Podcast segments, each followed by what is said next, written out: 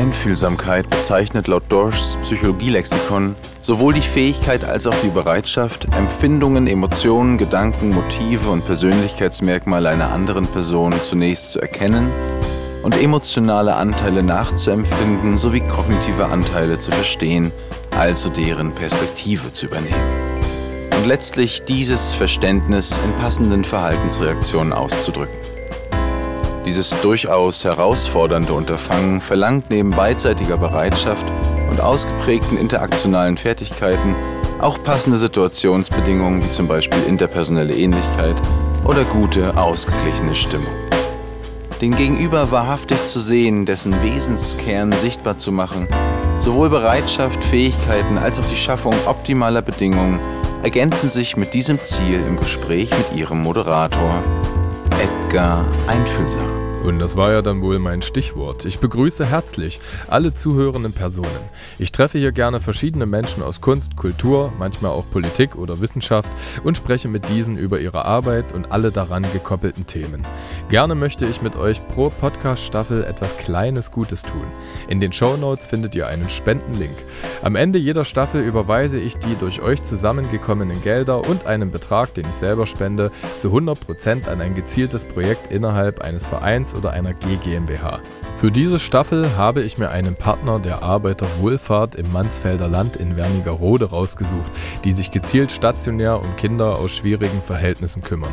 Dazu stelle ich euch in einer der nächsten Folgen in einem Kurzinterview mal die Einrichtungsleiterin vor und was die Einrichtung gezielt mit der Spende anfängt, da wir gewährleisten möchten, dass euer Geld und mein Geld ganzheitlich einem Projekt zugutekommt.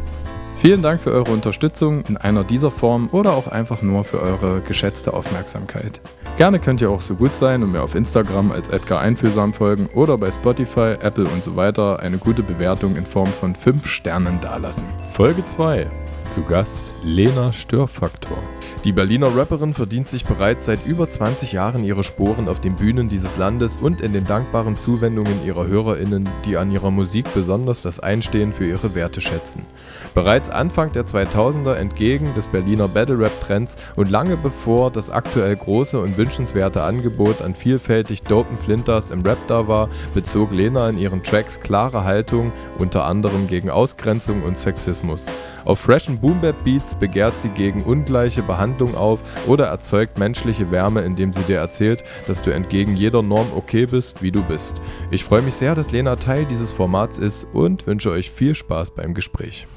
Ja, hallo meine lieben Freunde und hier bin ich endlich mit Lena Störfaktor. Nicht das erste Mal. Wie geht es dir so? Ja, im Moment ganz okay. Äh, Gerade eher ein bisschen Depri-Phase, sonst aber letzte Woche gut. Ja? Ja. Okay, wieso? Also, also ist es äh, deep, ist es super persönlich, dass wir das umtänzeln oder magst du da offen drüber sprechen? Äh, ich habe Standard-Neurosen äh, hm. und ähm, ich habe einfach, also mir geht es immer so richtig gut und danach geht es mir immer äh, schlecht. Und so viel zum äh, Haushalten mit äh, Energien halt. Also ich verausgabe mich permanent. Ähm, ja. Es läuft bei mir eigentlich immer so, dass ich mich eine Zeit lang burnoute und ja. es gar nicht merke. Und äh, ja, und dann kommt der Absturz so. Und dann irgendwann ist es halt, da merke ich, okay, scheiße. Und dann kommen so ganz starke körperliche Schmerzen dazu. Und dann äh, merke ich, okay, es geht bergab. Und dann muss ich da durch. Und dann geht es hoffentlich wieder irgendwann hoch. Genau, aber ansonsten ganz okay. Ähm, ich chille. Warum warst du letzte Woche besonders gut drauf? Boah, was war denn letzte Woche? Ah, ich hatte so, ich hatte, äh, ich hatte einen coolen Videodreh äh, für ein neues Lied von mir. Und ich hatte gute Begegnungen mit Freunden, Bierchen trinken. Äh, ja, war einfach nett mit den Leuten so unterwegs zu sein. Und auch bei der Arbeit war auch entspannt. Manchmal habe ich voll Bock drauf, manchmal gar nicht. Bei, ja. Das ist halt so ein Ding, die Arbeit, manchmal geht es voll klar und ich fühle mich wirklich gut dabei und manchmal ist es echt so die Hölle. Und ja, ja ein Auf und Ab. Ja. ja. Genau. Hast du bei den, äh, bei den Talfahrten schon so eine gewisse Selbstakzeptanz generiert oder bist du immer noch selber analytisch am Erforschen, was kann ich so tun, um das vorzubeugen. Also, dass du quasi in deinen, ich nenne es mal, manischen Phasen äh, versuchst, das so ein bisschen zu dosieren oder so zu bestellen, dass die äh, Stimmungskurve nach unten nicht mehr so krass aussieht. Oder bist du da noch voll äh, deinen Gefühlskurven unterlegen? Äh, ich bin äh, unterlegen, aber nicht mehr so krass wie früher. Ähm, ich bin halt noch hart am Analysieren und versuchen, das dann hinzukriegen und zu denken, das muss jetzt weggehen.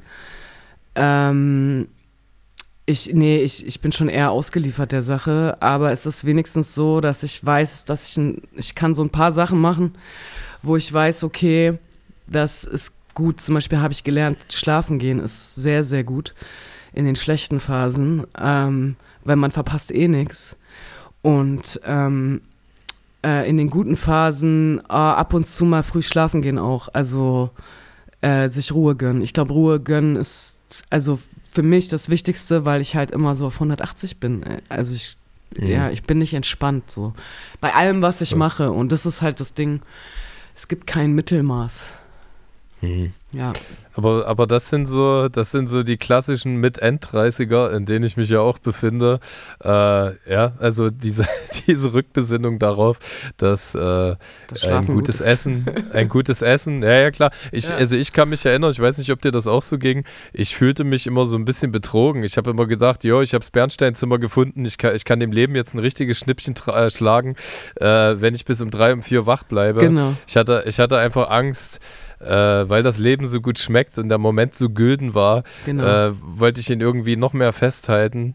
Ja. Und ähm, man nimmt sich da aber einen Stimmungskredit, ja, den man in, in hohen Zinsen wieder zurückzahlen muss. Und äh, tatsächlich war das auch so, also vor mir selbst so ein cooles Ding, ja. Ey, man wollte ja nicht irgendwie um 10 ins Bett gehen äh, oder um 11 am Samstag. Aber tatsächlich, das klingt jetzt auch so ein bisschen, als ob du, äh, als ob du verstanden hast, dass das äh, andere genau. Hintergründe Hintergründe hat oder auch andere kausale Zusammenhänge. Ja? Genau so. Ich, ich, ich kenne das total. Ich, hab, ich wollte zum Beispiel, also ich wollte nie ins Bett gehen, weil ich immer dachte, das muss jetzt, der Tag muss jetzt noch irgendwas herbringen. Hm. Und äh, der kann jetzt noch nicht vorbei sein. So, so, so ich verpasse was oder so. Ähm, Genau, genau. Mittlerweile ist es echt äh, ein bisschen anders, dass ich, ähm, dass ich wenigstens versuche, dass ich einfach weiß, okay, morgen ist auch noch ein Tag und da passieren äh, hoffentlich gute Sachen. Und ähm, genau ein bisschen mehr auf sich zu achten.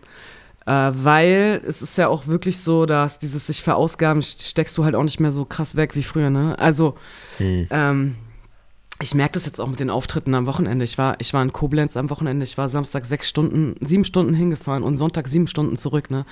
Ich bin danach auch einfach, also danach bin ich auch einfach fertig und das, davon kommt auch das Stimmungstief, weil äh, hm. das darf man auch nicht unterschätzen. So, das ist halt voll die Reise. Und früher hätte ich mich dann noch am gleichen Abend, wo ich zurückgekommen wäre, noch ein Konzert, ne? Oder vielleicht sogar zwei Konzerte noch. Habe ich auch mhm. schon gemacht und so. Und dann am nächsten Tag arbeiten oder so. Und das ist halt jetzt nicht mehr möglich. Also ja, ein bisschen versuchen, realistischer zu planen. Genau. Mhm. Ja, klar, aber auch super ernüchternd, ja, wenn etwas, ja. was äh, der eigenen Leidenschaft oder Voll. Passion entspringt, äh, auf einmal mehr Energie einfordert, als, als es das vorher getan hat. Ja. Voll. Ähm, ja. Das ist voll ernüchternd. Genau. Und das, was ich auch total ernüchternd finde, ist soziale Beziehungen, weil äh, ich unterhalte mich total gerne und ich treffe total gerne Menschen und gleichzeitig merke ich, dass mich das innerlich so komplett anspannt und stresst. Mhm. Und das finde ich voll schade, dass etwas, was so gut ist, ja, wie du sagst, ne, dass das, dass das trotzdem einen irgendwie anspannen kann oder dass du dann halt dich zurückziehst und denkst, okay, das ist mir alles zu viel.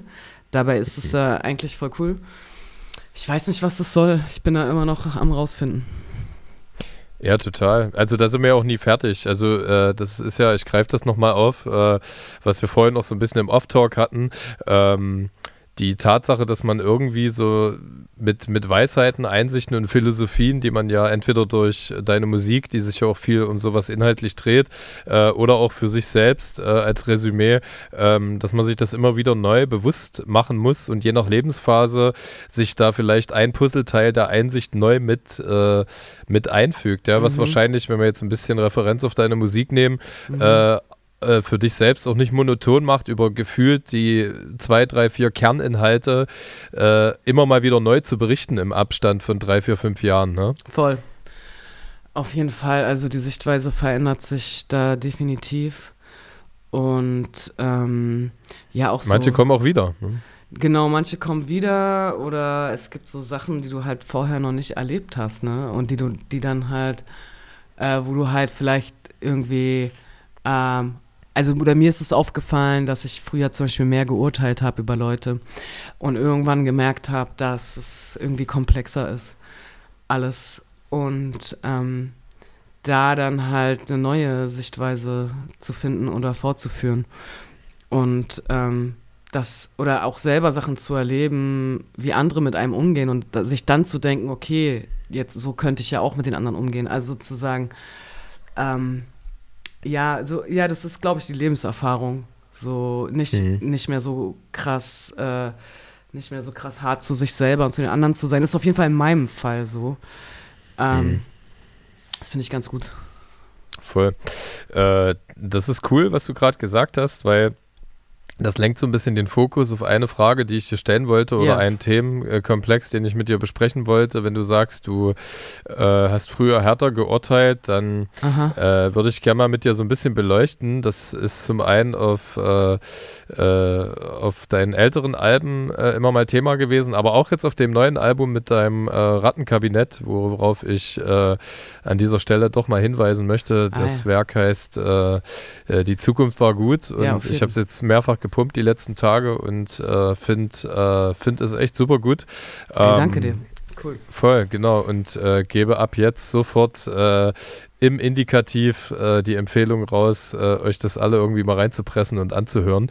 Ähm, genau, aber äh, back, to top, back to topic. Ähm, äh, du nimmst natürlich, und das finde ich ja auch super relatable, weil ich da sag ich mal, eine ähnlich linksversiffte Zecke bin in meiner Einstellung, mhm. äh, immer auch mal auf die Mechanismen und die Ungleichstellung innerhalb der äh, Gesellschaft Bezug, ja, gerade mhm. in puncto Wohlstand und auch gerade in puncto äh, der Normative, äh, die Leute so leben, ja, in diesem Ungleichgewicht und äh, ganz nach der Maxime, äh, dass, dass die Rechten eben unter uns sind, ja, und ganz banale Dinge machen, aber nicht rechts genannt werden sollen und diese banalen Dinge Dinge aber zur Stärkung dieses Ungleichgewichts irgendwie äh, beitragen. Ne? Genau, also äh, du meinst sozusagen, dass ähm, dass, äh, also dass ich über den, den äh, Rechtsextremismus der Mitte halt erzähle, oder? Also, oder dass es halt, oder für über rechte Positionen in der Mitte oder gesellschaftlich norm normale,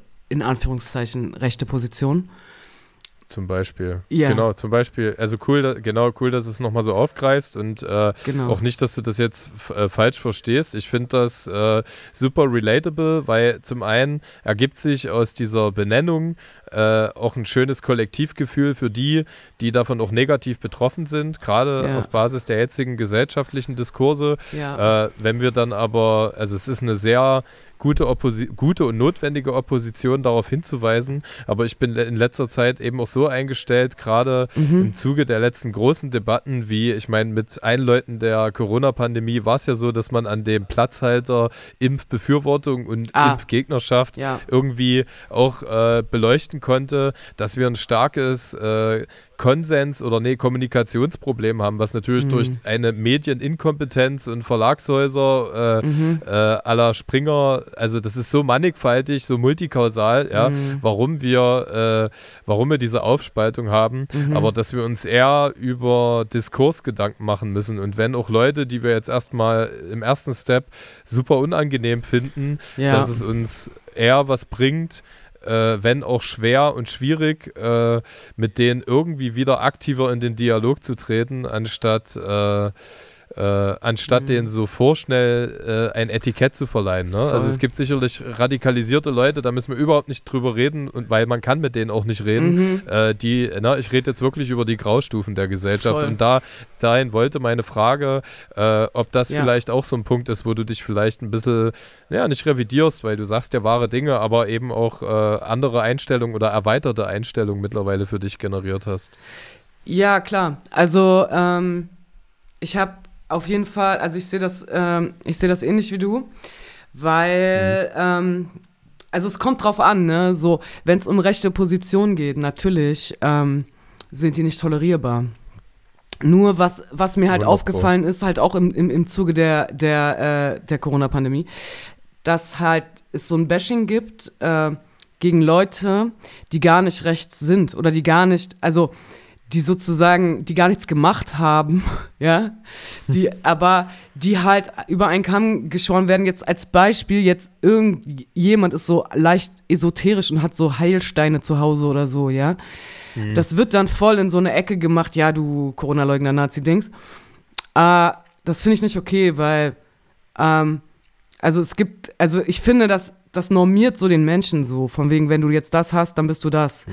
Und du, du musst dagegen sein. Und das finde ich halt auch ein bisschen faschomäßig, wenn du, wenn, wenn du halt urteilst über die Hobbys der Leute ähm, oder die Eigenschaften der Leute, obwohl die das total friedlich und für sich machen und da überhaupt nichts Rechtes drin ist. Und da finde ich so ein bisschen so, äh, ist mir das viel zu, zu intolerant. Und äh, das schafft auf jeden Fall keine Kommunikation, sondern es schafft eher Barrieren. Es schafft so, dass die Leute, die sich, sich angegriffen fühlen und sagen, ey, ganz ehrlich, ähm, ich möchte ab und zu mal irgendwie meinen Heilstein da ähm, angucken. Und ähm, mhm. ich möchte dafür jetzt nicht, äh, also deswegen nicht für Nazi gehalten werden, weißt du? Also so, und ich finde es nicht in Ordnung halt, oder Leute, die sich wegen Impfen Sorgen machen, ja, so, direkt, ja. direkt so, ja, äh, du Nazi, äh, du, du, quer, so, jemand sagt, oh, ich weiß, ich habe ein bisschen Angst, ja, du Corona-Leugner, also das finde ich nicht okay, so, so, so mit den Leuten umzugehen und mit Ängsten der Leuten und direkt in so eine Ecke zu stellen, ist nicht in Ordnung. Mhm. Und deswegen, also ich bin auch eher vermittelnd unterwegs und würde jetzt die Leute nicht direkt verurteilen für, für also ich finde sowieso, äh, man, man kann die Leute nicht verurteilen für, für, äh, für so eine Sache oder so. Also für, ich gucke halt immer, ist der Mensch in zu, zu 95 Prozent korrekt oder okay, ne, ist der eigentlich in mhm. Ordnung? Und wenn dann ein paar Sachen irgendwie abweichen, okay, darüber kannst du reden oder dich dran gewöhnen oder halt nicht oder dann gehen die Meinungen halt auseinander, aber also so das nur in Gut und Böse einzuteilen und in hundertprozentig auf Linie oder nicht, finde ich, finde ich falsch. Und auch mhm. bedenklich, auf jeden Fall. Ja, super bedenklich. Also, und da habe ich bei dir ja schon, äh, wie soll ich sagen, sehr gute Andockungspunkte, weil du ja eben jetzt keine klassische Twitter-Moralistin bist. Wir reden ja über ein musikalisches Werk, ja, mhm. das ja auch äh, schon fortgeschrittener ist als der klassische ACAB und Fuck Nazis Track, mhm. ja. Aber wenn man sich erinnert, wie das ist, als man 17, 18, 19 war, ist das irgendwie die Basisstufe, ja. Die Basisstufe, die, die das irgendwie konsolidiert. Also mir ist das jetzt immer aufgefallen, gerade, äh, ich wollte so nie sprechen mit, äh, mit meinem Alter, mit meiner Weisheit, ja, oder also ja. wirst du von mir Aber jetzt einleiten, nicht, aber true. ähm, nee, genau, also äh, es kann Menschen geben, die habe ich auch schon gesehen, die 70 Jahre lang nutzen, um so gar nichts zu lernen und sich äh, äh, bequem aus ihren, auf ihren Positionen auszuruhen. Ja? ja? Die sind dann gefühlt irgendwie noch 25, aber nicht die 25-Version von heute, sondern von 1970. Ja, ja. Und äh, da ist dann nicht viel passiert. Von daher sage ich immer, Alter ist halt äh, potenziell die Möglichkeit, sehr viel zu wissen und zu verknüpfen. Im großen, ganzen Kontext, was man global so machen kann, äh, kommt dann jeder gute Mensch wahrscheinlich oder jeder sehr versierte und virtuose Denker nur auf Level 1 von 100, ja, äh, was irgendwie so machbar ist. Äh, aber man kann ja so ein bisschen Reflexionsbereitschaft haben und äh, da mhm. ist es dann ein Unterschied, ob man 37 oder 17 ist. Und ja. von daher ist es, glaube ich, einfach auch wichtig, äh, dass es solche Werke gibt, die das klar benennen. Und du hast es ja auch schon vor vier, fünf Jahren differenzierter benannt, ja. ja. Äh, indem du eben gesagt hast, okay, äh, die klassischen Nazis schreien jetzt halt nicht Sieg Heil und äh, sind NPD-Wähler, sondern sind einfach durchsetzt in der Gesellschaft mit äh, vermeintlich ganz banalen Eigenschaften unterwegs. Ähm, und darauf gibt es genau. jetzt irgendwie nochmal gefühlt so drei Upgrades, über die wir gerade gesprochen haben. Ja, wenn du weißt, wo ich hin möchte. Äh, warte mal, drei Upgrades. Nee. Wo, wohin möchtest du? Drei Upgrades insofern, äh, dass du ja relativ gut die Graustufenbereiche und auch die Differenzierung, die man bei den Menschen anwenden sollte, ja, in äh, Gefahr, ah, dass man sie ja. pauschalisiert, ja. So genau. und äh, Genau, und das wirkt für mich nochmal so ein bisschen, nicht, dass du dazu damals nicht in der Lage äh, gewesen wärst, aber so, als ob du dahingehend nochmal ein paar Upgrades durchlaufen hast. Ne? Ja, auf jeden. Also, äh, also es gibt, es gibt auf jeden Fall Positionen, so, die werden sich nicht ändern. Also sowas zum Beispiel wie, wie Kapitalismus, ähm, Kon mhm. Konzerne. Ähm, sowas äh, ist eigentlich relativ gleich geblieben, meine Haltung dazu äh, Neoliberalismus, ne? Und natürlich ähm, ähm, Rechtsextremismus und die ganzen Ismen. Aber, ja. ähm, aber ich glaube im Individuum, ne? Also so, äh, dass, dass ich halt so ein bisschen äh, gemerkt habe, dass, ähm, dass es halt nichts bringt, se seine Meinung so plakativ äh, vor sich herzutragen und ähm, ein und das Individuum so stark zu verurteilen, äh, solange es nicht, so, solange es sich nicht irgendwie komplett daneben benimmt, ähm, sondern so ein bisschen zu gucken, okay, äh, was sind die Umstände und den Kontext zu checken. Und mhm. auch zu gucken, wie möchte ich zum Beispiel, und das ist, glaube ich, auch mit dem Älterwerden so ein Ding, dass ich mir geguckt habe, äh, wie möchte ich eigentlich, dass mit mir umgegangen wird. Ähm, mhm. Auch so zum Thema Cancel Culture oder so, ne? wo ich auch mhm. gemerkt habe, so, also nicht, dass ich jetzt früher voll am Canceln war oder so, das nicht, aber ähm, ich habe halt, äh, glaube ich, so, also mir, mir in der letzten Zeit nochmal ganz, ganz extrem Gedanken darüber gemacht, dass, dass ich es auch bedenklich finde, dass, ähm, dass es keine Debattenkultur mehr gibt. Und das, ja, genau, also da ein bisschen mehr zu gucken, okay, an manchen Stellen kann ich tolerant sein, an manchen halt gar nicht. Aber ähm, da so ein bisschen trotzdem den, den Wert der Debatte hoch, höher zu stellen, ne? als direkt mhm. zu sagen, ey, fick dich, äh, so, mit dir rede ich nicht oder so. Das, mhm. ja, genau voll. Es gibt da so ein gutes altes Gespräch äh, zwischen, das kommt glaube ich aus den 70ern, zwischen Alice Schwarzer und Esther Villar. Kennst du die beiden Personen? Also Alice Schwarzer bestimmt. Ja, ja, ja. ja. Äh, ich, weiß, ja? Ich, ich, weiß nicht, war das das in der Top? Nee, das war, nee, nee, das war mit so einem Typen. Okay, nee, ah, uh, ah. Nee, das war rein zu zweit. Also Esther Villar hat im Grunde genommen die komplett gegensätzlichen Positionen von Alice Schwarzer vertreten yeah. und äh, äh, ausschließlich für die männliche Seite und die Empathie in, in die männliche Richtung irgendwie gelenkt. Ja. Ah. Und es ist sehr unterhaltsam, also schöner Lifehack, äh, wenn irgendwie mal Langeweile besteht, äh, gibt es auf, gibt, gibt's, gibt's auf YouTube.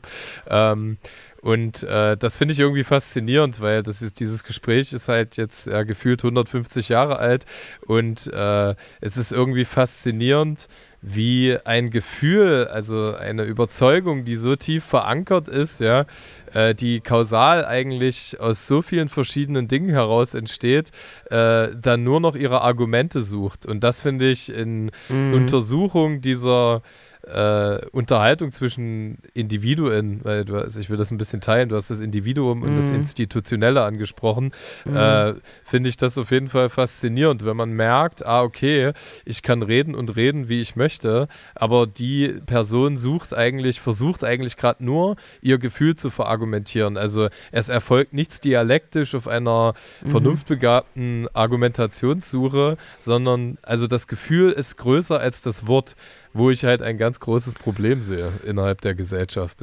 Genau, weil, genau, weil die Argumente dann halt auch nicht erreichen. Ähm, also du, du kannst ja nicht, ähm, nennt man das nicht auch äh, so mit Strohmann-Argumente und so, wenn, also wenn du halt mit jemandem, mhm.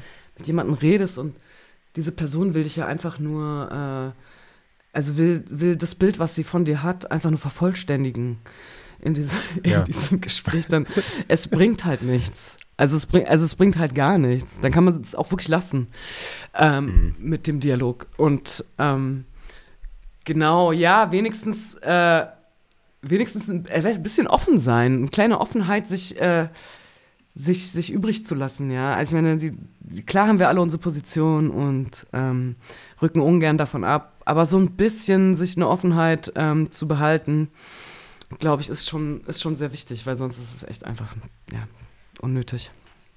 Ja, voll. Also ich selber, ich empfinde das schon als Schwäche. Ich äh, äh, früher hatte ich das überhaupt nicht. Ich war früher auch aufbrausend und trotzig. Das kann ich jetzt auch noch sein. Aber ich weiß, wie unattraktiv das von außen einfach ist, äh, nicht eingestehen zu können, dass man jetzt gerade irgendwie bereichert wurde durch mhm. etwas, was man vorher nicht gesehen hat. Ja?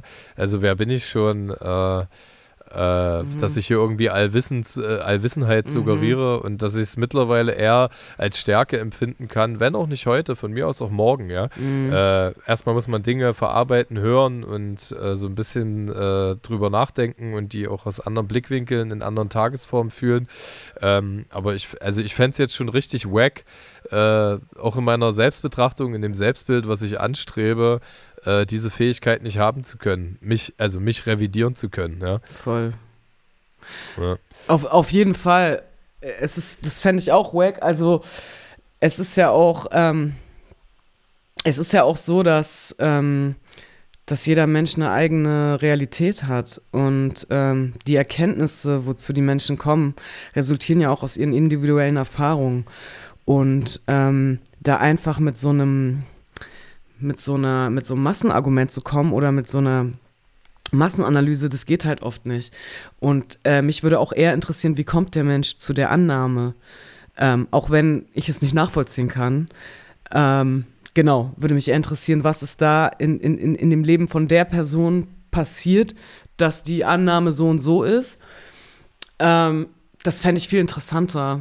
Ähm, was natürlich nicht geht, wenn es politisch in eine Richtung läuft wo, wo Leute dann halt äh, sich zusammenschließen und vielleicht sogar äh, die Überhand bekommen zu einer Meinung, die, die meiner konträr ist, dann, dann würde ich auch nicht mehr reden, aber ähm, sonst würde mich das schon interessieren, wie, wie die Person dazu kommt, ja.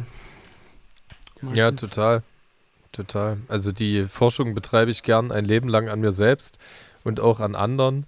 Und äh, ich glaube, das kann man gleich mal extrahieren, diese sich radikalisierenden Menschen, die eindeutig für xenophobe Positionen und Haltung stehen. Äh, und aber halt diesen riesengroßen Graustufenbereich, der mhm. auch nicht richtig äh, äh, pauschalisierbar ist, ne? Weil es gibt halt, aber die Leute wollen das halt. Also ich glaube, das ist so, das wohnt leider dem Großteil der Menschheit inne, äh, Dinge zuzuordnen. Die spielen, glaube ich, Gefühlsmemory ihr Leben lang und wollen irgendwie, dass äh, dieses Verhalten in deren Einordnungsmuster passt und sind dann mhm. gefühlt immer am äh, Tetris spielen, was irgendwie wo oder am Puzzeln, was da ja. irgendwie stimmig zusammengehört. Äh, anstatt äh, aus diesem Malen nach Zahlenkonstrukt äh, äh, äh, herauszuschreiten und ein bisschen offener und flexibler im Denken zu werden. Wo man dann natürlich auch wieder eine esoterische Spinnergrenze über, überschreiten kann. Ja?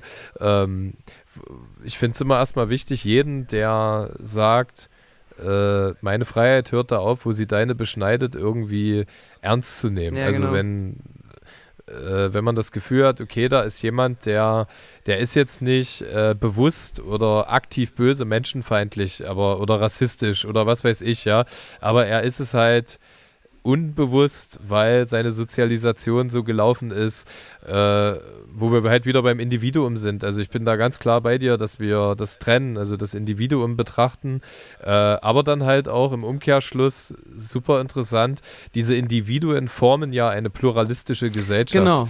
in in, in, in Summe. Und dann reden wir über Mechanismen, äh, den Geist einer Sache und Muster, institutionelle Muster, die sich durch diese Verzahnung des, äh, der verschiedenen individuellen Handlungsweisen trotzdem zu einem immer wiederkehrenden großen Gesamtbild formen. Genau, und deswegen kann ich auch verstehen, dass man total sauer wird. Also, dass man auch mal jemanden mhm. vielleicht mal echt anschreit und denkt, ey, sag mal, so, jetzt hör auf mit der Scheiße. Weißt du, so, weil klar, es, also die, die, diese, diese Meinung findest du ja auch in der Gesellschaft wieder und die äh, behindern uns ja jeden Tag. Aber das Ding ist, ähm, äh, ich glaube, ich glaube, also ich glaube, viele Menschen haben Vorurteile und äh, sind unbewusst, äh, also alle machen Fehler. Und, und da kommt eher, äh, da kommt eher das Ding, äh, wie viel Vorsatz ist da drin? Also denke ich, wie viel, genau, wie viel Vorsatz ist da drin? Äh, wie viel, genau, wie viel Reflexionsvermögen ist da, wenn man es der Person erklärt und sie macht es trotzdem mhm. weiter.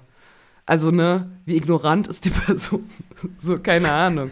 So, und das alles dann am Ende, ne, kann ich immer noch sagen, ey, fick dich, du bist kacke. Ja. Aber, ja, ähm, ja also so, es, es, klappt halt nicht, wenn die Hälfte der Gesellschaft für einen Arsch ist. Das ist halt, ja, nee, voll, aber es ist halt, voll. keine Ahnung, ich, die, also jetzt ganz ehrlich, es tut mir auch leid und so.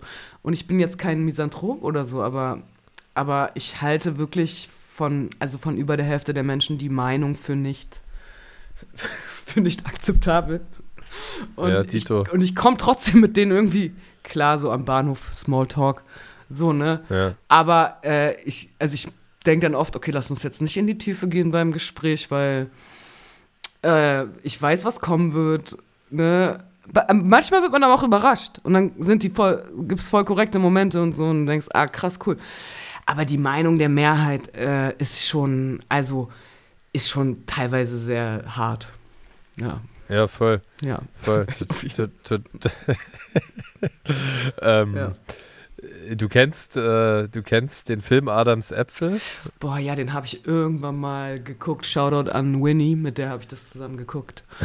ähm, ich weiß, es geht ums Kiffen, oder?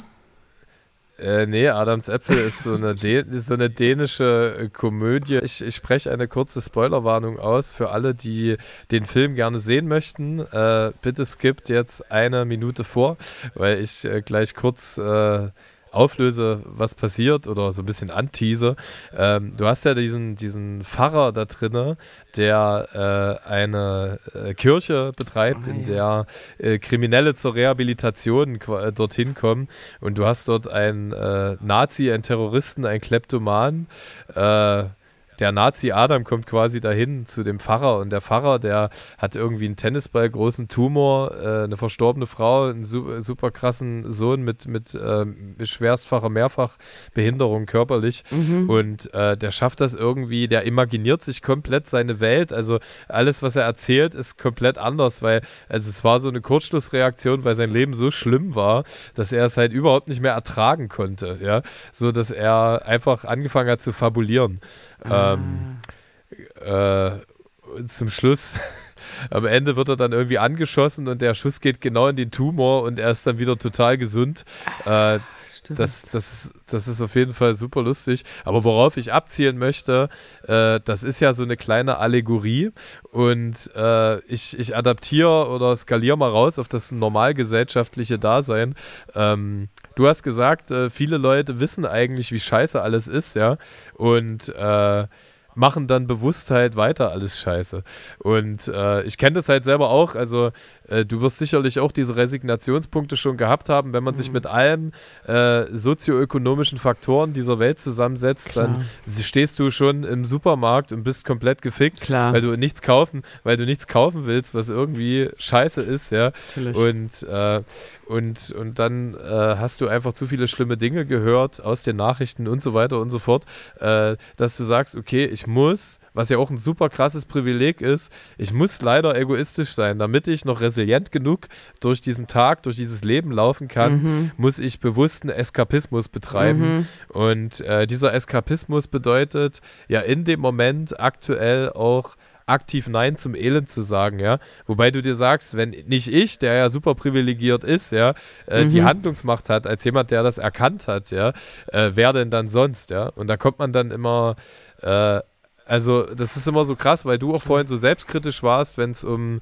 äh, um dein Gewissen geht und um deine Energiehaushalte, ne, so, dass eigentlich jemand wie du und ich äh, nehme mich da auch mal mit rein, so ein bisschen äh, das Verständnis und die Erkenntnis hat, ja, und äh, selbst wir, also bei uns viel härter Maß nehmen, als das manch einer tut, der bedeutend leichtfüßiger durch die Welt läuft. Aber er läuft ja bedeutend leichtfüßiger durch die Welt, weil er nicht so hart Maß nimmt bei sich wie äh, du und ich jetzt zum Beispiel.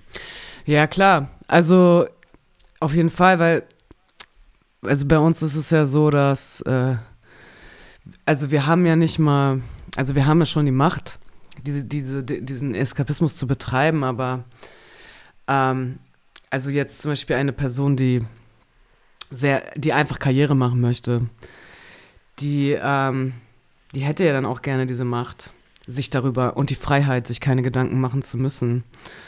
Und das ist natürlich dann nochmal eine andere Liga, weil es ist ja schon so, wenn du damit anfängst, dir Gedanken zu machen, dann kommst du da nicht mehr so leicht raus.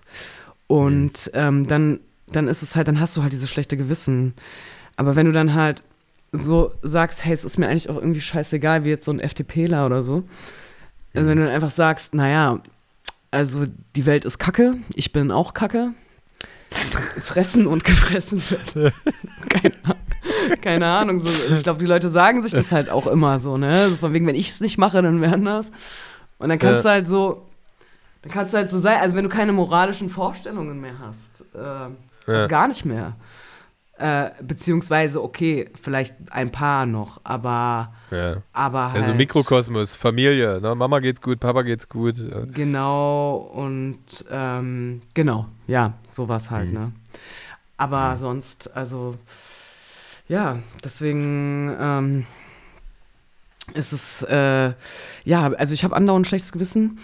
Ähm, und, und, das ist aber auch. Ähm, keine Ahnung, man. Äh, ey, ich frage mich auch manchmal, ob diese Reflexion nicht auch so eine Ausrede ist, weil. Ähm, hey, ja, also ich wahrscheinlich müssen wir uns damit anfreunden, dass wir alle wahrscheinlich. Ähm, dass, dass wir alle äh, Hardcore-Egoisten äh, sind. Aber es ist natürlich auch blöd, das aufs Individuum so krass wieder auszulassen, weil also es ist wie mit dem CO2 und so, mit den Konzernen. Ne? Ja. Dann, dann, dann fängt eine Person an, ja, okay, ich mache jetzt nicht mehr dies oder das.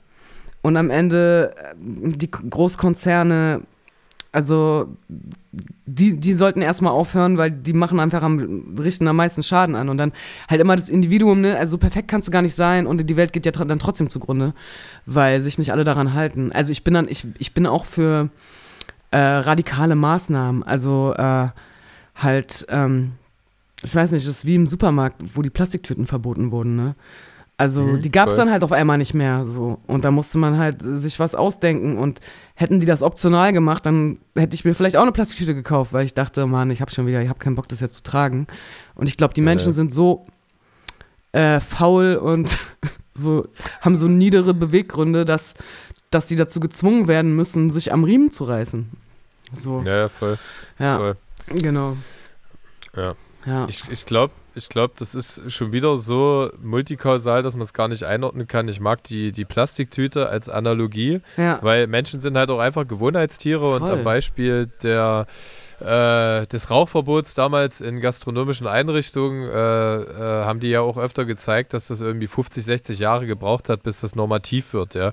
Also Menschen äh, brauchen einfach Paradigmenwechsel dauern halt super lange und mhm. ähm, äh, gerade beim CO2 ist halt die Scheiße, dass wir gemäß KlimaforscherInnen die Zeit nicht haben. Ja? Mhm. Ähm, und von daher glaube ich eben auch, dass bestimmte Dinge äh, dass bestimmte Dinge leider einfach durchgedrückt werden müssen. Ja? Sehe aber auch die, die, die potenzielle Gefahr der Gegenbewegung, weil wo äh, minutiös Regelbeachtung durchgedrückt und etabliert wird, gibt es dann auch immer wieder die GralhüterInnen, die sich da hinstellen und sich aufspielen. Also mhm. wir sehen es ja halt bei den Masken, ja. Also ich mhm. meine, sogar in Deutschland wurden mehrere Leute erschossen, ja. weil sie diese, diese Masken nicht tragen. Also man sieht halt einfach diesen Hybrid aus äh, Arschloch und gewaltbereites Individuum und halt nicht. Ja? Deswegen hat man auch so Einordnungsschwierigkeiten. Wir sehen irgendwie Mitmenschlichkeit und äh, äh, Wärme innerhalb äh, unserer Spezies und wir sehen Egoismus, Gewalt und, äh, und Verderben. Ja? ja? Und ich glaube, und das findet alles analog zueinander statt. Und deswegen haben wir äh, große Schwierigkeiten, gerade in unserem Reflexionsprozess, uh, uns da einzuordnen. Ich mag aber, was du gesagt hast. Also, ich renne lieber mit einem schlechten Gewissen, ja, mm. und der Bereitschaft äh, oder einem Anspruchsdenken, die Welt verändern zu wollen, positiv verändern zu wollen, rum. Leide darunter mehr, äh, blicke aber durch diese Augen, also moralisch gesehen, ja. Und mm. die, äh, seine ganzen Exponate sind ja auch kreative Kinder äh, dieser, dieser Haltung und äh, deiner Persona, wie du bist, mhm. ja, das mag manchmal anstrengend und äh, depressiv durchsetzt sein. Mhm. Äh, aber es ist ja auch, äh, also die Kehrseite der Medaille impliziert ja all deine, äh, deine Vorzüge. Ne? Genau, und ich denke mir halt, also für mich ist es halt auch ein zwangsläufiges Ding, weil ich denke mir halt, okay, wenn du halt also wenn ich das nicht machen würde, ich könnte gar nicht überleben, weil, also, äh, also wir haben ja alle die Momente, wo es uns mal schlecht geht und so und wo andere Menschen für uns da sind. Und äh, ich hätte so das Gefühl, wenn, also wenn, wenn, wenn ich jetzt diese Moral nicht hätte oder dieses schlechte Gewissen nicht hätte und halt immer nur nach meinen Vorteilen handeln würde, dann, ähm, ja, und dann, dann, dann geht es mir schlecht oder so, dann, dann könnte ich ja auch nicht erwarten, dass irgendjemand für mich da ist oder dass irgendjemand seinen Vorteil mhm. liegen lässt und sagt, nee, ich kümmere mich jetzt mal um die. Ähm, oder mir irgendwas schenkt oder irgendwie gönnerhaft mal an mich denkt, äh, wenn ich nichts dafür leiste in dem Moment, sondern, also dann, dann ist ja alles nur in dieser Logik drin. So, ähm, und deswegen denke ich mir halt äh, immer wieder so, okay, sei kein Arschloch, ne? Also versuch mhm. kein Arschloch zu sein, weil es, ich glaube schon, dass es irgendwie zurückkommt oder halt auch nicht, ne? Also nicht, dass es jeden, dass es alle wirklich trifft. Äh, manche können auch ihr Leben lang ein Arschloch sein und, und, und, und dann sterben die reich und ähm, in, in, weiß nicht, hatten so ein schon ein gutes Leben. Aber ich denke schon, also so für mich selber sind es schon so, so Momente manchmal, die einen, die einen so wachrütteln, wo, wo du so denkst, okay, keine Ahnung, so da hat, da hat eine Person ähm, etwas für mich gemacht, wo es mir gar nicht gut ging, so und das hätte sie nicht machen müssen. Und das sind ja mhm. eigentlich die Sachen, die einen so am Leben halten, ne? Weil sonst, weiß ich nicht, ist so eine Kälte. Also, genau, ja, deswegen versuche ich äh, alleine schon deswegen äh, so das so zu machen. Ähm, ja, genau. Ja, voll. Ja. Also Integrität und, und äh, Karma ist halt kein lineares Rotationsprinzip, ne, was so wie Austausch von Ware und monetäre Mittel äh, linear vergütet wird oder genau. äh, verhältnismäßig gegenübersteht. Genau. So, so auch mit Gerechtigkeit. Aber darum geht es weniger, sondern halt wirklich um das Erlebte, die Wärme, die man empfindet, wenn jemand einem die helfende Hand gereicht hat. Mhm. Gerade in Momenten, wo man es nicht erwartet, aber gebraucht hat. Voll. Äh, und um, um, im Umkehrschluss auch. Also ich finde, man muss sich selber nicht schlecht fühlen. Das hatte ich auch mal, weil ich habe, also kennst du sicherlich auch, diese selbstkritische Stimme. Ich habe, ich, ich spende was für die Türkei-Opfer mhm. zum Beispiel. Ähm, und klopfe mir dann innerlich auf die Schulter. Ja. Und dann verachte ich mich schon wieder dafür, ja. dass ich mich jetzt irgendwie heroisch gefühlt habe, Voll. weil ich was, was gespendet habe. Aber das sind auch wieder so zwei Extreme. Ich, ich denke ja jetzt nicht, ich bin, äh, ich bin, ähm, das ist auch immer so ein Ding, du kannst ja nicht mal mehr sagen, du bist, äh, du bist Gandhi oder der Dalai Lama, weil die haben ja mittlerweile auch ein äh, heterogenes Bild erlangt Stimmt. durch, äh, ja, durch ihre Aktivitäten. Mutter Aber du weißt, wo ich hin möchte. Ja, oh, wenigstens auf die kann man sich noch wer verlassen. Weiß, wer so weiß, wir wissen nicht, was Mutter Therese Wir wissen nicht. Äh, gemeint. Nein, nein. Ja, Keine Ahnung. ähm, oh. Genau, also man kann auch einfach sagen, okay, ey, es fühlt sich genauso gut an, Gutes zu senden, wie Gutes zu empfangen. Ja, also da verklärt man sich dann auch selber oder verarscht sich selber. Dass es genauso schön ist zu streicheln, wie gestreichelt zu werden. Ja, ja, es ist halt, ich meine, klar, dieses narzisstische Ding, das, also das habe ich auch, dass ich dann manchmal denke, wie, wie toll ich doch mal wieder das alles so mache. Aber, ähm, aber trotzdem ist es so, dass also diese Momente, muss man ja auch ehrlich sagen, erfüllen einen, also so kitschig das auch klingt, erfüllen einen ja auch am meisten im Leben. Also so, Voll. wenn du eine gute Begegnung hattest, ne, oder gemerkt hast, du hast jemandem Kraft gegeben, oder jemand bedankt sich ein Jahr später und sagt, ey, weißt du was, letztes Jahr hast du mir da, wo wir da geredet haben, was gesagt, das habe ich nicht vergessen und so, ne. Ähm, das ist ja auch irgendwie schön, weil, ja, äh, ja also das, das ist ja irgendwie das dann, worauf es ankommt, so. Ja, so platt das auch irgendwie klingt, ja. aber so, so ist es ja bei den meisten. Ja. Und manche haben das ja auch gar nicht. Und das ist halt krass, weil ähm, ich habe es auch relativ spät erst mitbekommen, dass Geben total schön ist. Ähm, mhm. Und zwar bewusst geben. Und das war so eine Erkenntnis, mhm. aber eine Erkenntnis fürs Leben. Und da habe ich gedacht, ey, cool, so will ich auch sein, das will ich auch machen. Ähm, weil ich eine Person sehr bewundert habe, die so viel gegeben hat. Und dann dachte ich so, ey, irgendwie würde mich das erfüllen ich will gerne eine gebende Person sein. Ähm, und dann, weiß ich nicht, ja, und, und sich auch Leute zu Vorbild, von, als Vorbilder zu, also sich von Leuten beeindrucken lassen, inspirieren lassen, mache ich voll gerne. Ähm, mhm. Es gibt auch echt coole Leute und äh, sehr engagiert und dann so zu denken, ey, krass, so wie die Person wäre ich irgendwie auch gerne. So. Ja. Voll. Ja, oder zumindest so wie diese Facette der Person, ne? weil wir wissen, wie äh, skeptisch Personenkult auch im Kleinen Voll. irgendwie zu genießen ist. Aber ich glaube, also da sagst du auch was, wo ich mit äh, mitgehe. Äh, wenn man irgendwie merkt, wie es ist, inspiriert zu werden, fällt es dann auch leichter zu inspirieren, weil man, glaube ich, sehr unbewusst inspiriert. Weil du hast dir ja genau. das, die Inspiration bei der Person so rausgesucht. Ich glaube nicht, dass sie aktiv gesendet hat, dich jetzt inspirieren zu wollen, sondern du hast das, äh, sie war so. Ne? Und ja. du fandest das irgendwie ähm, äh, erschwinglich ist das falsche Wort, äh, erstrebenswert, ja. Genau. Ähm, da ähnlich zu sein.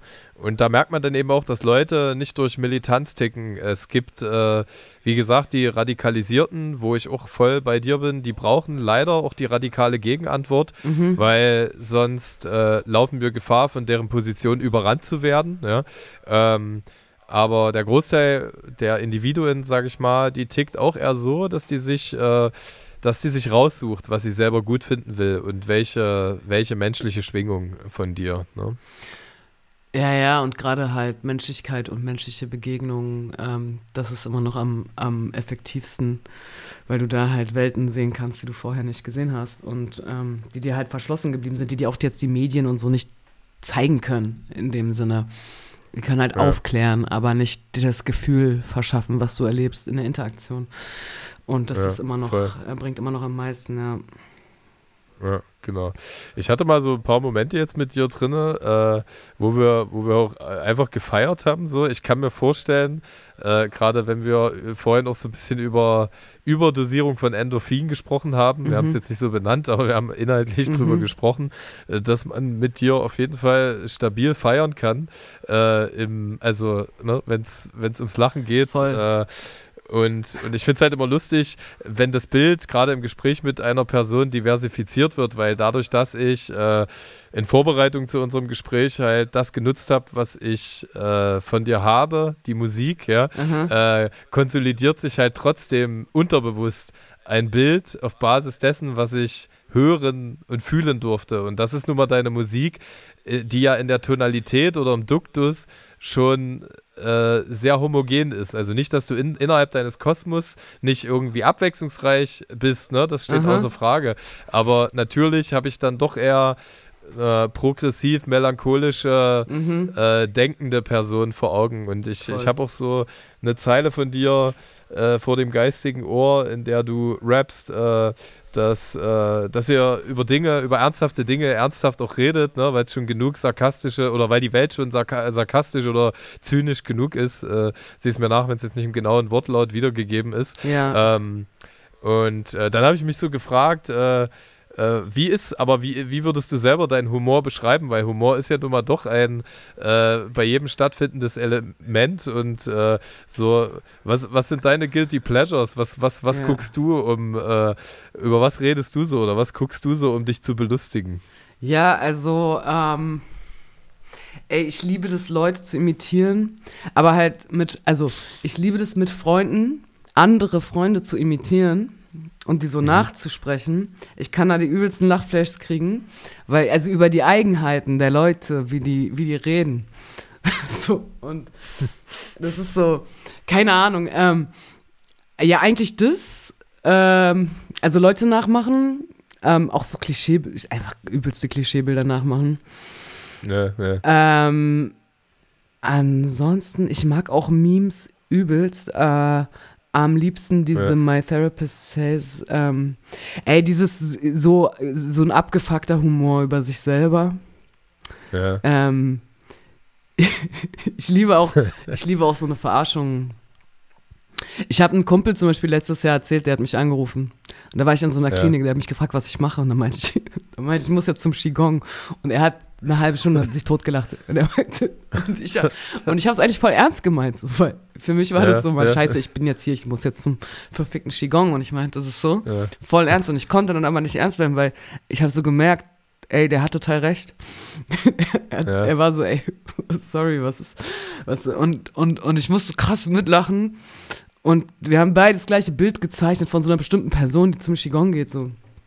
Und, und natürlich passt es gar nicht zu mir so.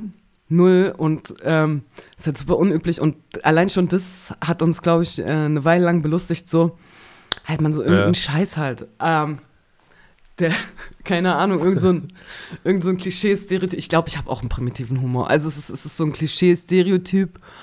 Ähm, ja. ja. über was also ich am meisten... Pietät, pietätvolleres Pipi-Kaka sozusagen. Ja, genau. Es ist halt, äh, ey, wirklich, es ist wirklich eher primitiv, Mann. Also so, ähm, ja, keine Ahnung. Ich mache mich gerne lustig, aber halt ähm, schon mit der Person, die, die das betrifft. Ähm, also mit der zusammen sozusagen. Ja. Äh, wahlweise über mich oder über die Person. Ja, voll. Ja. Ja, klar, klar. Also genau. wenn du, wenn du, wenn du dich dahingehend äh, gleich auch mit anbietest, dass es nicht irgendwie zur Einbahnstraße wird. Ja, aber es gibt ja. halt so geilen Humor, der auch niemandem wehtut. Irgendwie jetzt zum, zum letzten 1. April sind wahnsinnig viele Reels oder Shorts so rumgegangen. Weiß nicht, ob du das mitbekommen hattest. Da haben sich die Freundinnen von ihren Männern irgendwie abgesprochen und alle haben ihnen den gleichen Pullover geschenkt, ja. Und dann haben die sich da zum Essen verabredet und hintereinander kamen dann fünf, erst passt eins, zwei, drei, vier, fünf, sechs Männer rein, die den gleichen Pullover anhatten. Aber halt so super unabgesprochen einfach. Ja, aber dann haben die den ja auch wirklich angezogen. Also an dem gleichen ja, Tag sozusagen. Ja, die Freundinnen haben das irgendwie navigiert, dass äh, die den Pullover geschenkt haben und gesagt haben, oh komm, zieh den doch heute Abend mal an. Und man hat, äh, man hat halt diesen Moment gesehen, also die Typen wussten das alle nicht. Äh, man hat diesen Moment gesehen, wo einer nach dem anderen reinkam äh, und halt gesehen hat, hä, also der erste hat halt gecheckt, hä, der hat den gleichen Pullover wie ich an und danach hat sich das halt dann stetig fortge fortgesetzt und äh, das ist so, der Kern ist relativ simpel, aber äh, es ist so unschuldig, es tut irgendwie niemandem weh, weißt du? Ja, aber das ist und, cool. Ich, ja, voll. Ich meine, das ist auch cool, weil, weil ist halt immer, ja, so Leute verarschen. Ich habe auch eine Kollegin, die packt mir immer was in die Jackentasche, so, das ist ihr Humor. Ähm, ja. Die packt mir halt irgendeine, letztens, man, ich pack dann abends meinen Rucksack aus und dann ist da eine Wärmflasche, eine volle Wärmflasche drin oder so. Und das findet die übelst lustig und ähm, mittlerweile kann ich auch drüber lachen, einfach so ein, so wie du sagst, es ist jetzt einfach gar nicht so krass, aber es ist irgendwie, ähm, hey, man macht sich den Alltag ein bisschen lustiger so mit so Sachen und versucht die Ernsthaftigkeit rauszunehmen aus der schon oft schwere des Lebens und dann halt, es klingt ja. total dumm, so die Schwere des Lebens, aber es ist, es ist ja, also keine Ahnung, es ist ja voll oft so, oh, jetzt müssen wir noch dies und Scheiße und alle sind belastet und alle müssen dies und das. Und wenn du dann halt ja. versuchst, so kleine Sachen einzubauen, so und den Humor, ey, das ist das Schwierigste, auch den Humor beizubehalten und das ist das Wichtigste an sich. Ja. Ja, voll. Aber trotzdem hast du dich, also nochmal in Referenz auf diese eine Zeile, ja. äh, hast, hast, hast du dich entweder unterbewusst oder schon immer dafür entschieden, dass Musik jetzt nicht unbedingt äh, äh das Plateau dafür ist. Für, für Zumindest Humor. deine Musik. Für Humor, ja, doch, ich ja. würde gerne viel humorvoller machen, äh, die Sachen. Ich, ja. ich muss mich dazu immer. Ähm, eigentlich hat, ich hatte auch früher viel Humor in, den, in der Musik. Ich habe es irgendwann so ein bisschen. Ey, ich wurde halt, ich war halt oft sehr sauer. Und ich habe mir aber jetzt gedacht, dass ich. Ähm, ich habe Bock, wieder ein bisschen mehr weltliche Sachen zu schreiben, weil ich keine Lust habe, mich immer nur abzuarbeiten. Und ja. ähm, ich will mal die andere Seite auch so ein bisschen äh, ähm, beleuchten, weil man eigentlich habe ich schon voll Bock, mich lustig zu machen. Es war mir einfach im Hip-Hop, ich glaube, ich habe, ich, ich hab, war hart getriggert von deutschem Rap. Ähm, mhm.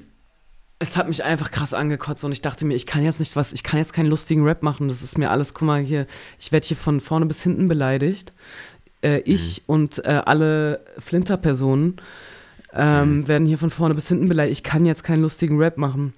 Ähm, aber mittlerweile denke ich auch, man kann das auch anders machen. Also man kann das ja auch connecten, ne? Ähm, ja, sozusagen. Ja. Aber ich glaube, ich war eine Zeit lang einfach so zu hart in dem Trigger drin. Genau. Mhm.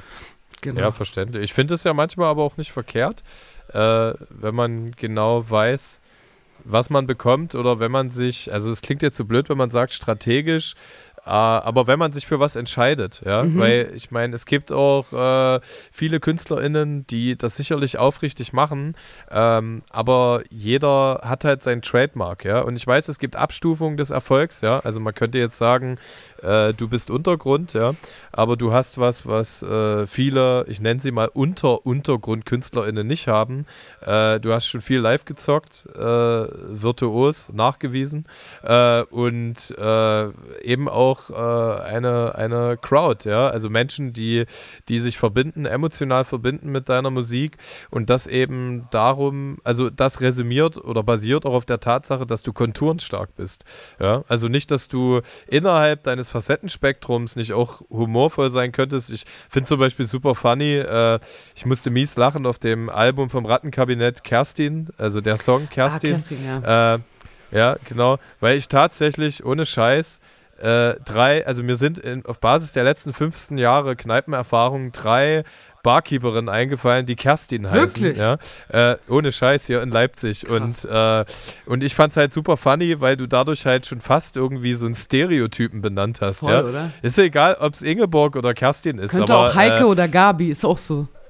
Voll. Und, und dann geht es halt auch immer so, dass gerade drei oder vier Uhr, da schwingt dann halt auch wieder diese äh, Phonetik mit Kerstin, ja, wie, wie die dann halt, halt äh, von äh, älteren alkoholisierten Männern so, so ausgerufen ja. wird. Und, Auf ja, jeden Fall. Und, Auf jeden Fall. Ja.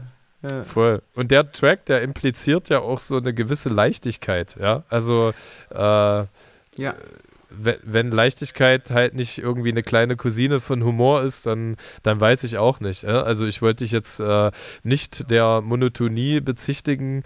Ähm, ich finde das, glaube ich, also die Frage ist halt, ob du aus dieser Rolle, die dir zugeschrieben wird, äh, so leicht auch überhaupt rauskommst, weil du halt du bist. Weißt du, wo ich hin möchte? Hey, das ist eine gute Frage. Ja, da wird einem schon eine Rolle zugeschrieben, auf jeden Fall. Ähm, die Leute, die sich wahrscheinlich viel mit mir beschäftigen, die wissen die verschiedenen Facetten, beziehungsweise ähm, es gibt ja, ich habe ja mit 17, 18 angefangen. Da war ich ja auch noch eine teilweise echt eine andere Person. Dadurch wissen die mhm. Leute so ein bisschen, ähm, okay, ähm, es gibt halt manche, die, die kennen auch wirklich nur den Namen und haben wahrscheinlich noch kein Lied gehört und haben das so, das mache ich ja auch. Ich höre auch manchmal irgendeinen Namen und dann kommt es bei mir in eine Kategorie und dann habe ich mir noch nicht mal ein Lied angehört und dann meine mhm. ich aber, das zu wissen, was diese Person für Musik macht. Und mhm. ähm, am Ende werde ich vielleicht eines Besseren bele belehrt oder nicht, aber ähm, ich glaube, ich meine, ich, meine ersten Tracks waren immer sehr auf so einem Verarschungsding. Äh, ich kann mich erinnern, noch so ein Anti so ein, also so ein Kiffer-Song über Anti-Kiffer-Leute mit so einem TKKG-Samples das war alles nicht so ernst gemeint und, und äh, genau, irgendwann habe ich so ein bisschen den Ernst mehr reingekriegt so und ähm, genau und ich glaube, ey, ich, ich habe auch so richtig Bock, ich habe so richtig Bock, die Leute zu überraschen so. Ähm, mhm. Ey, facettenreiche Sachen einfach, also so, ich habe richtig Bock einfach zu machen, was ich will, weil das so, das ist halt voll geil, weil ich es gibt ja, weil ich meine, man könnte sagen, ja, ey, die hasselt sich fast 20 Jahre durch den Untergrund. Und ist mhm. das nicht hart? Und ich denke mir so, ja, okay, weil, also das ist, ey, ich kotze so oft ab über meinen Struggle, über meinen DIY-Struggle, ne? Aber ich habe wirklich mhm. einen Vorteil, ich kann wirklich machen, was ich will. Und ähm, ich kann ja gar keine große Hörerschaft verprellen. Das geht ja gar nicht. Das heißt, mhm. ich, kann, ich bin wirklich sehr, sehr frei. Ich kann echt so komplett neu an Sachen rangehen und das ist eine ziemlich geile Freiheit, weil ich glaube, du musst halt immer die Freiheit nutzen, die du hast, ähm, von deiner Position, die du hast, sozusagen. Und das, wenn ich das nicht nutzen mhm. würde, wäre es total bescheuert. Ähm, ich, deswegen, ich freue mich so richtig drauf, das nutzen zu können, zu sagen, ey, ich kann machen, was ich will. Das ist voll geil. geil. Und äh, ja, genau. Ja. Ja, ja du hast doch, ähm, das interagiert ganz gut mit was, was ich so ein bisschen aufgreifen wollte. Äh, ihr habt in, vor einem Jahr, äh, als deine letzte Solo-EP erschienen ist, äh, im äh, Backspit-Podcast mit Emma äh, so eine Sache angesprochen. Sie hat dich gefragt, wie äh, wie du so ein bisschen zur, zum aktuellen Frauenbild stehst oder ihr seid inhaltlich zum aktuellen Deutschrap-Frauenbild gelangt und äh, habt euch dann halt an solchen KünstlerInnen, Künstlerinnen wie Shirin David oder sowas äh, mhm. aufgehalten. Ne? Und äh, mhm. wenn ich jetzt, oder damals halt Sixten, wenn ich jetzt so ein bisschen abstufe, gerade im Untergrundbereich und auch leicht darüber, finde ich die äh, äh, finde ich die Flinter-Diversität super. Ja, mhm. also das geht schon, egal was wir jetzt thematisieren, ob es äh, Mimi, ob es DP ist, ob es Maribu ist, ob's du, ob du das bist, ja. Mhm. Ähm, hast du, also allein die Künstlerin, die ich gerade genannt habe, sind schon übelst krass verschiedene Abstufungen von, von Rap, ja. Mhm. Äh, was ich aber interessant fand, äh, tatsächlich gibt es noch kein mainstreamiges Frauenbild, was, und das hast du, das zitiere ich jetzt äh, mhm. äh, so gesagt, was halt nicht innerhalb dieser üblichen Schönheitsstrukturen ja. stattfindet, ja. Genau. Äh, das heißt, also so, so jemand wie zum Beispiel Juju, die ich als Rapperin äh, handwerklich zum Beispiel ganz äh, nicht undope finde, ja, aber zu 70 Prozent inhaltlich eben für mich nicht relatable ist.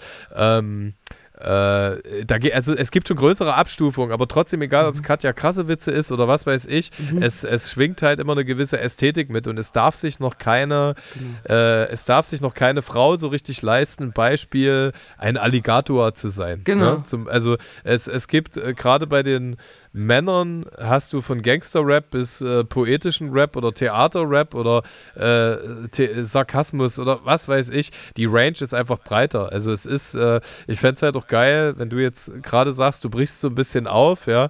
Ähm, ich fände es einfach cool, wenn, und das ist ja bei Literaten das Gleiche, so ich will äh, die Brechts, die, die Kants und die Freuds gerne halt eher auch noch im weiblichen Bereich sehen, ja. So, also es mhm. ist halt für eine Frau super schwer, ähm, wenn sie gewisse Muster nicht bedient, rein mit, mit Eloquenz oder mit inhaltlicher Finesse genau. äh, irgendwie aufzusteigen. Ne? So dass wir in der Diversifizierung des Untergrunds auf jeden Fall einen mies krassen Schritt nach vorne gemacht haben, mhm. meines Erachtens. Mhm. Äh, aber ich mir fast im Mainstream das eben so auch noch wünschen würde. Ja, das hast du gut gesagt mit dem mit der mit der äh, Diversifizierung des Untergrunds, weil ich halt oft, wenn ich diese Frage gestellt bekomme, nicht an den Untergrund denke, sondern an den Mainstream. Und dann vergesse ich, hm. dass es eigentlich, also ich zentriere dann auch den Mainstream, obwohl das ja eigentlich das ist, worauf ich keinen Bock habe. Und tue dann so, als wäre gäbe es nur diesen Mainstream. Ähm, okay, der hat mehr Impact, aber trotzdem. Ähm, genau, ich, ja, ich denke auch, dass es im Untergrund äh, eine andere Sache ist. Und ich, ich finde halt, ähm, ja, es ist, es ist halt äh, wirklich problematisch, weil wenn du halt als nicht cis-männliche Person ähm, rappst, du, du wirst halt einen super krassen Hate abbekommen, wenn du halt nicht aussiehst wie die in Anführungszeichen Sexbombe.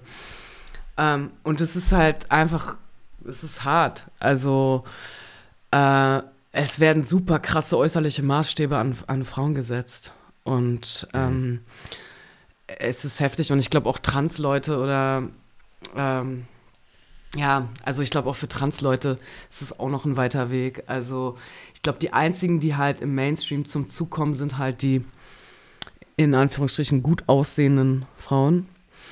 Ähm, die, für die gibt es jetzt einen Platz, aber halt ähm, für alle anderen äh, noch nicht. Genau.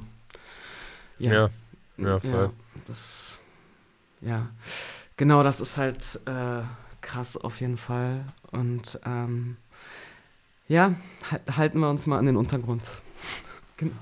Ja, an den Untergrund oder was ich aber auch ganz gut finde, dass äh, es ist ja keine rein, reine Klassifizierung mehr möglich. Äh, nach Hip-Hop, ne? weil einfach mehrere Szenen parallel existieren. Genau. Es gibt, es gibt äh, diesen, diesen Mainstream, aber wir haben, man sieht ja auch an mainstreamig erfolgreichen Genres, zum Beispiel wie K-Pop, ja, dass äh, vermeintliche Loser-Typen, schlanke äh, oder nicht auf den ersten Blick super coole Leute äh, auch mainstreamig super erfolgreich sein können. Also das Witzige ist ja, mhm. dass äh, ich nenne das jetzt mal so in Anführungsstrichen, äh, die, die Loser, die nicht normativen, also gerade bei Loser denke ich an, äh, äh, an deinen Track, worauf es ankommt, ne? wo du ja auch so ein bisschen äh, äh, eine Lanze dafür brichst. Also eigentlich ist es eher cool, also ich finde es eher cool, Loser und Outlaw zu sein. Ja. Ähm, äh, dass die sich eigentlich einem ganz anderen Dachverband zuordnen könnten, ja. ja. So, ob es nun die Intellektualität oder die Mitmenschlichkeit, der Humanismus ist,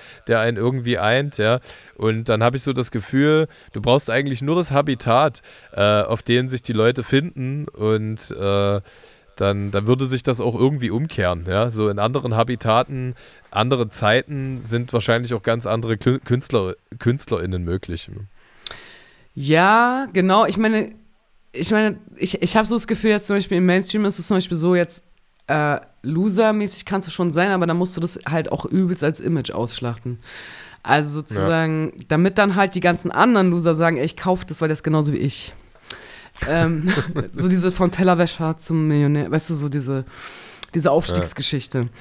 Ja. Ähm, ja. ja, du, das ist halt, es geht halt super viel um Images und ich glaube, deswegen ist es halt auch alles so. Äh, es geht halt nicht um die Mucke und ähm, also äh, we äh, wenig, sehr, sehr wenig halt. Und äh, ja, das ist halt, das ist halt schon sehr, sehr oberflächlich. Und ähm, ja, aber ich glaube auch, dass, dass sich Zeiten sich ändern und dass zu gewissen Zeiten unterschiedliche Sachen ähm, akzeptiert werden oder bekannt werden. Ähm, Genau. Und es auch, natürlich kommt es auch auf die Szenen an. Ähm, das ist halt auch so ein Ding, weil es gibt ja äh, schon auch einen großen Mainstream, der ein bisschen unoberflächlich ist oder so ein bisschen kün künstlerisch angehaucht ist. Und mhm. wo dann auch viel mehr geht. Ich meine, Frida Kahlo hatte auch einen Bart. Und mhm. ähm, ja, also ich glaube, ich glaub, es geht schon in manchen, in manchen Bereichen geht das. Aber jetzt nicht so in der, ich habe in der Popkultur oder im Hip-Hop ist es schon so ein bisschen so, äh, ein bisschen anders noch, habe ich das Gefühl. So. Ja. Hm. Ja, total. Ja, es kommen halt dann auch so Konflikte, von denen man das nicht äh, gedacht hätte. Also Beispiel habe ich mich zum, ich habe mich mal irgendwann ein bisschen skeptischer zu Nina Chuba geäußert, mhm. äh, falls du die kennst. Mhm. Und äh, äh, da ging's, ich glaube, da ging es irgendwie auch in einem Song darum, dass sie ihrer Mama ein Haus kauft. Mhm. Ja. Mhm. Ähm, der ging auch super viral und ich habe sie da ein bisschen äh, skeptischer ausgeführt in einem Format und da auch jetzt keinen äh, Hate-Storm oder sowas bekommen, aber mir haben halt Leute geschrieben, um, äh, um das ein bisschen zu diversifizieren. Ja? Mhm. Während ich halt gesagt habe, okay, weißt du, Hip-Hop ist äh, die niederschwellige DIY-Kultur, die ist eben, äh, die, die von Schwarzen kreiert wurde und ähm, äh, die es denen tatsächlich wirklich ermöglicht hat, entgegen ihrer äh, sage ich mal, Lose oder äh, die sie bei der Geburtenlotterie gezogen haben, nichts zu erreichen, mhm. doch was zu erreichen, ja. Also dieses, äh, ich komme aus dem Nichts, ich, ich, ich will nach oben, mhm. American Dream, ich zeig dir was, wurde halt so krass adaptiert in den deutschen Bereich, was ich super äh, kurios finde oder mm. paradox finde, weil wir hier halt in einer sehr wohlstandsgeprägten Zone sind und wenn dann eine junge weibliche Person äh, mit Produzentenstamm im Nacken und diesem Push dieses mhm. Narrativ übernimmt, ja, und instrumentalisiert für ihren eigenen Song oder instrumentalisiert bekommen, habe ich halt so ein bisschen meine Schwierigkeiten. Im Umkehrschluss wurde ich dann halt auch so ein bisschen äh, darauf hingewiesen, äh, dass äh, Frauen per se äh, noch gar nicht so lange darüber reden können, dass sie äh, ihrer Mama ein Haus kaufen. Ne? So, mhm. Also da haben sich dann zwei gegensätzliche Positionen äh, äh, eingerichtet und das war natürlich alles andere als mein Ziel. Ja? Äh, mhm. ihr jetzt zu missgönnen, dass sie ihrer Mama kein Haus kaufen kann. Ja? So von mir aus soll sie ihrer Mama drei Häuser kaufen können. Ähm, ich finde es aber dann doch irgendwie einfach befremdlich. Ne? Und äh, äh, von daher ist es jetzt nicht verwerflich gewesen, dass sie das Bild der Frau im Deutschrap diversifiziert oder breiter macht. Ja? Aber trotzdem äh, habe ich da weiterhin mein Anrecht drauf gesehen, das ein wenig befremdlich zu finden, ne? Äh, in Anlehnung an den erst ausgeführten Punkt. Voll. Und ich meine, es ist ja auch, ich meine, das, das eine schließt ja das andere nicht aus. Also ich finde, man kann, also ich finde ehrlich gesagt, man kann total viel befremdlich finden. Weil ähm, es gibt immer, es wird immer Leute geben, die sagen, ja, aber guck mal so und so. Und das kann ja auch stimmen. Aber ähm, ich habe das Gefühl, ähm, sonst kannst du halt gar nicht sagen, über irgend, also sonst kannst du gar nicht mehr über irgendwas urteilen, weil es immer eine andere Sichtweise geben wird. Ähm, mhm. es, es gibt immer, das ist das, was ich vorhin meinte mit den verschiedenen Realitäten. Also mhm. äh, klar, ähm, ist das klar könnte das auch sein, dass das ein Punkt ist. Ähm, aber trotzdem finde ich es wichtig, das aufzumachen, weil das ein sehr neoliberaler Gedanke ist, der Mama ein Haus mhm. zu kaufen. Und das machen alle Rapper, RapperInnen. Ähm, äh, weißt du, es ist, also es ist ja das Thema vom Rap, ich mache ich mach Money. Ich mhm. mach, ähm, ich kaufe mal mein Haus so. Und wenn du dich darüber beschwerst und dann kommen andere Leute und sagen, ja, aber guck mal, ähm, mhm guck mal, der ist, der ist in der Wohnung aufgewachsen, der will vielleicht mal ein Haus. Mhm. Oder ja, guck mal, Frauen mhm. äh, oder Flinterpersonen, bla bla bla, konnten nicht. Okay, mhm. das mag alles sein, aber trotzdem kannst du ja kritisieren, dass, dass äh, weißt du, es gibt ja nur dieses Thema im Rap und sonst, ja, sonst kannst du es ja gar nicht kritisieren, sonst, kann, sonst musst du immer sagen, ja, ist alles cool, weil es kann sein, dass es eine persönliche Geschichte dazu gibt. Ähm, ich ich finde das manchmal, ähm, ich finde das manchmal echt schwierig, weil weil es ist ja, es ist ja super klar, dass es auf diese, In dass das Rap mittlerweile auf diese Inhalte, also äh, Neoliberalismus, äh, Liebe, Sex und dann hört es auch echt schon wieder auf. So. Und ähm, dadurch finde ich, es sind das super wichtige Gegenstimmen, weil ich, ich finde, das Argument zählt, wenn, wenn es eine riesen, wenn es eine riesen Kap Kapitalismuskritik im, im Hip-Hop schon gäbe. Dann würde das mhm. Argument zählen. Aber die gibt es nicht und dadurch ist ein Gegengewicht wichtig. Ähm, ja. Ein radikales Gegengewicht gegen diese Themen. Genau. Voll. Ja. Ja, super lieben Dank. Äh, Kein, Kein Problem. Gut, guter Input. Ähm, ich, mag auch, ich mag auch den Song von dir, äh, ich glaube auf Blei, also auf deinem Album Blei ist der drauf, äh, wo du so ein bisschen über deinen beruflichen Werdegang äh, äh, verbalisierst oder resümierst, ne?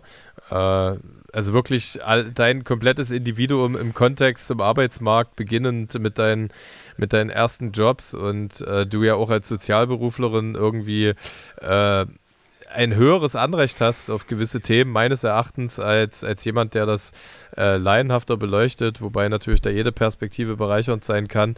Und äh, wie auch der Track zum Schluss zeigt, es lohnt sich, äh, dahingehend nicht stehen zu bleiben, sich die äh, Überzeugung seines Umfelds äh, nicht zu externalisieren zu lassen, ja, äh, und anzukommen. Und wenn auch der Schlupfwinkel klein ist, äh, es macht doch irgendwie Hoffnung, ja, mhm. dass äh, du am Ende zu der Einsicht kommst in diesem Lied, ähm, die besagt, ich habe mich dahingehend nicht äh, von der Realität, Lebensrealität der anderen Menschen indoktrinieren oder einlullen lassen, sondern ich habe so lange gesucht, bis ich dann doch irgendwie äh, die 0,5% Gleichgesinnten gefunden habe. Ja, das, äh, das ist echt äh, eine schöne Bilanz.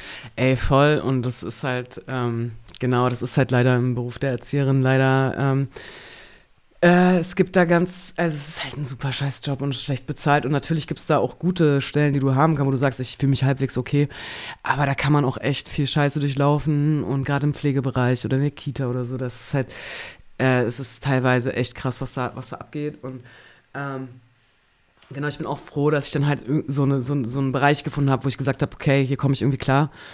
Ähm, aber es ist halt, äh, wenn du halt, es ist halt voll oft so, wenn, wenn du die Alternativen nicht kennst.